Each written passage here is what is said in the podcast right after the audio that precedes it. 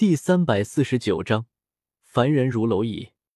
黑黄阁第二十三院落，紧闭了一夜的大厅正门终于打开，露出了三道黑袍人影，顿时惹得院落四周一阵骚动。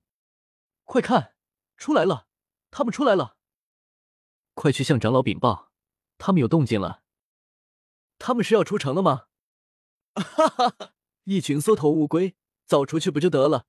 害老子在这蹲了一晚上，修炼不知日月，沉寂在时空浮冰的效果中。我本以为只过了片刻，却想不到此时已经是第二天上午。明媚的阳光从东方照射进大厅，映在我和天火尊者、云韵三人的黑色斗篷上，空气有些烦闷和燥热。我跨过门槛，站在大厅外，左右看去。只见四周监视我们的那些人一阵大呼小叫，人影闪动间，生怕我发现不了他们。走吧。时空浮冰还未失效，我面无表情，目光冷漠，没有理会这些人，径直往黑黄阁外走去。守门老大爷蓝袍斗皇还在这里守门，见状笑眯眯问道：“阁下这是打算离开黑皇城了？”不我们只是出去走走，记得让侍女准备好我们的饭，别忘了。冷冷扫了眼他，我与他擦肩而过，往黑皇城的大街上走去。随着拍卖会的落幕，黑皇城内的气氛似乎轻松了许多，人流量也少了不少。很多特意来参加拍卖会的人早早离开此地，而那些特意赶着来赚上一笔的商队。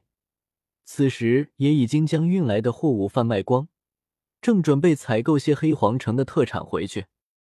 贼不走空，商队也不会走空。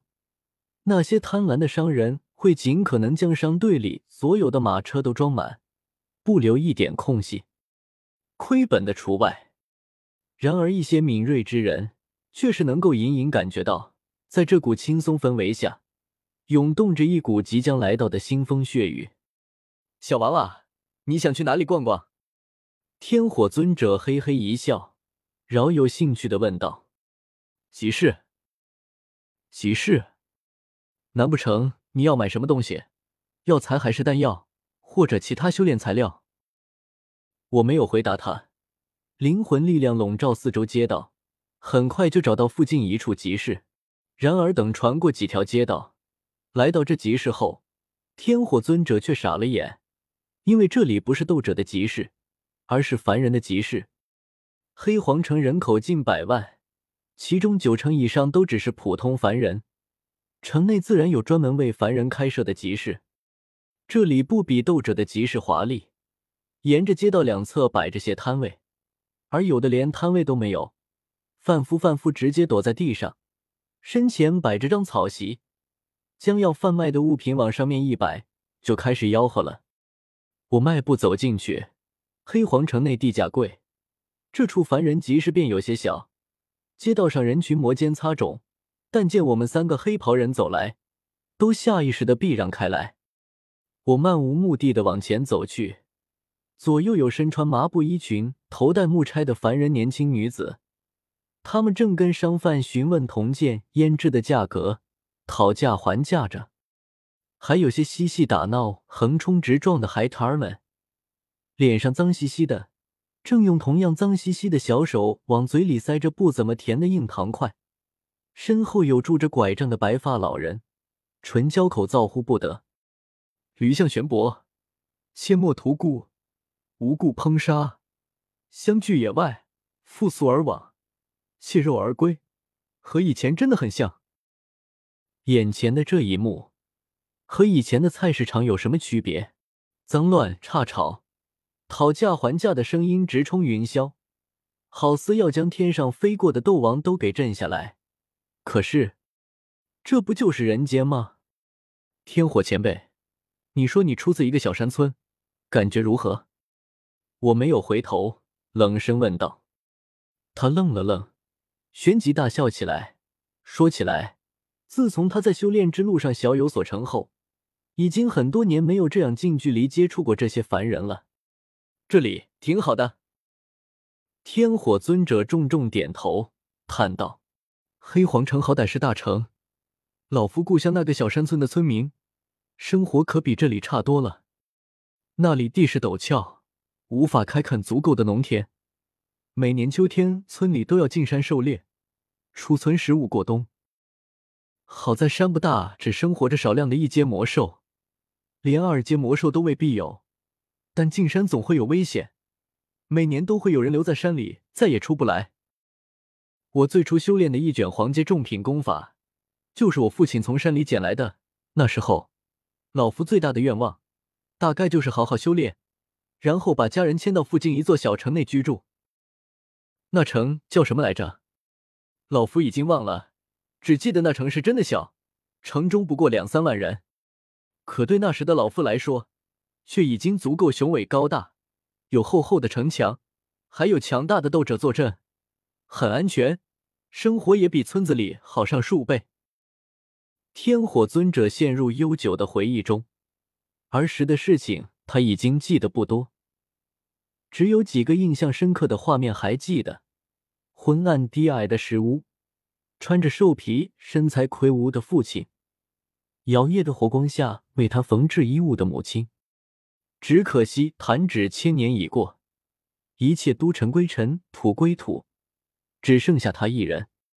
我继续往前走去，民以食为天，所以两侧摊位上卖的多是粮食，有粟黍豆麦，却不见稻，估计是黑皇城附近河流少，不适合种植稻。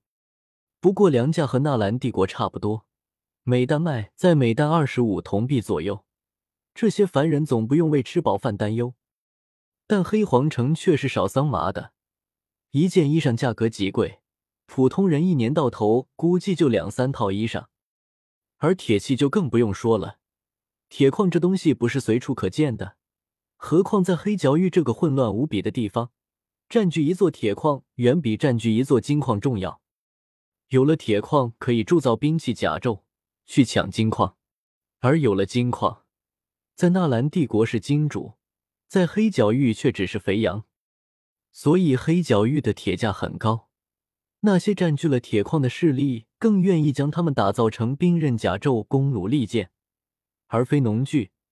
以至于在如此发达的冶炼工艺下，我还能看到城外劳作的不少农夫手中用的是青铜石制农具，不如纳兰帝国多矣。我摇摇头，继续向前走去。眼前的一幕却让我愣了愣，只见前面有个卖盐的铺子，门前挂有两杆旗帜，右侧上书“纳兰”两个大字，下方还有一个小字“墨”，左侧则上书“西盐”。这是纳兰帝国的盐。纳兰帝国境内有一座盐池西池，由盐城墨家代为掌控，每年能出产海量的盐，不仅能供给整个帝国，还有余量销售国外。连这黑角域、黑皇城都有了，这一幕让我格外震撼。当真是没有想到能见到这一幕。斗气大陆还处于小农经济，很多东西都能自给自足，唯独两物除外：一是铁，一是盐。这两样东西没法在地里长出来，只能来集市上买。纳兰帝国，壮哉！我轻叹一声，仰头哈哈大笑起来。环视四周，这些凡人或许不如斗者来的荣华富贵、波澜壮阔，但男耕女织、鸡犬相闻、黄发垂环、怡然自乐，却未必输给斗者。这人在傻笑什么？该不会是疯了吧？这人遮遮掩掩的，说不定是哪来的小偷。别乱说，你们不想活了？这打扮恐怕是一位斗者。我见过不少斗者都这身打扮，准没错。周围的人群开始对我指指点点，让我嘴中的笑声硬生生被憋了回去。当真是名可以乐成，不可与律使。哈哈哈！这时，远处却突然响起一阵怪笑声。我回头看去，发现是个一直跟着我的高大汉子。他大大咧咧看着我们三人，随意一脚踢翻身边的摊子：“你们三个来这里干什么？”难不成还想藏在这群蝼蚁里面混出城去？哈哈哈！你们三个没卵蛋的东西倒是不用装，反正你们和这群蝼蚁也没什么两样，只是想从老子手底下溜走，还闹了点。要是怕死了，就把时空浮冰交给老子，老子放你们三个离开这里，怎么样？说着，这汉子又怪笑起来，同时在这凡人集市内，肆无忌惮的散发出一阵雄浑气息，却是一位八星斗皇，难怪竟敢如此猖狂。一位斗皇惊现，整个集市顿时乱了起来，无数人如无头苍蝇般乱窜，哭喊尖叫声冲天而起，甚至还有孩子被挤倒，哇哇大哭，更显惊慌。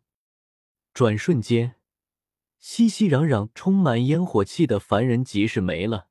看着那些乱作一锅粥的凡人，先前斤斤计较、讨价还价的货物洒在泥泞的地面上。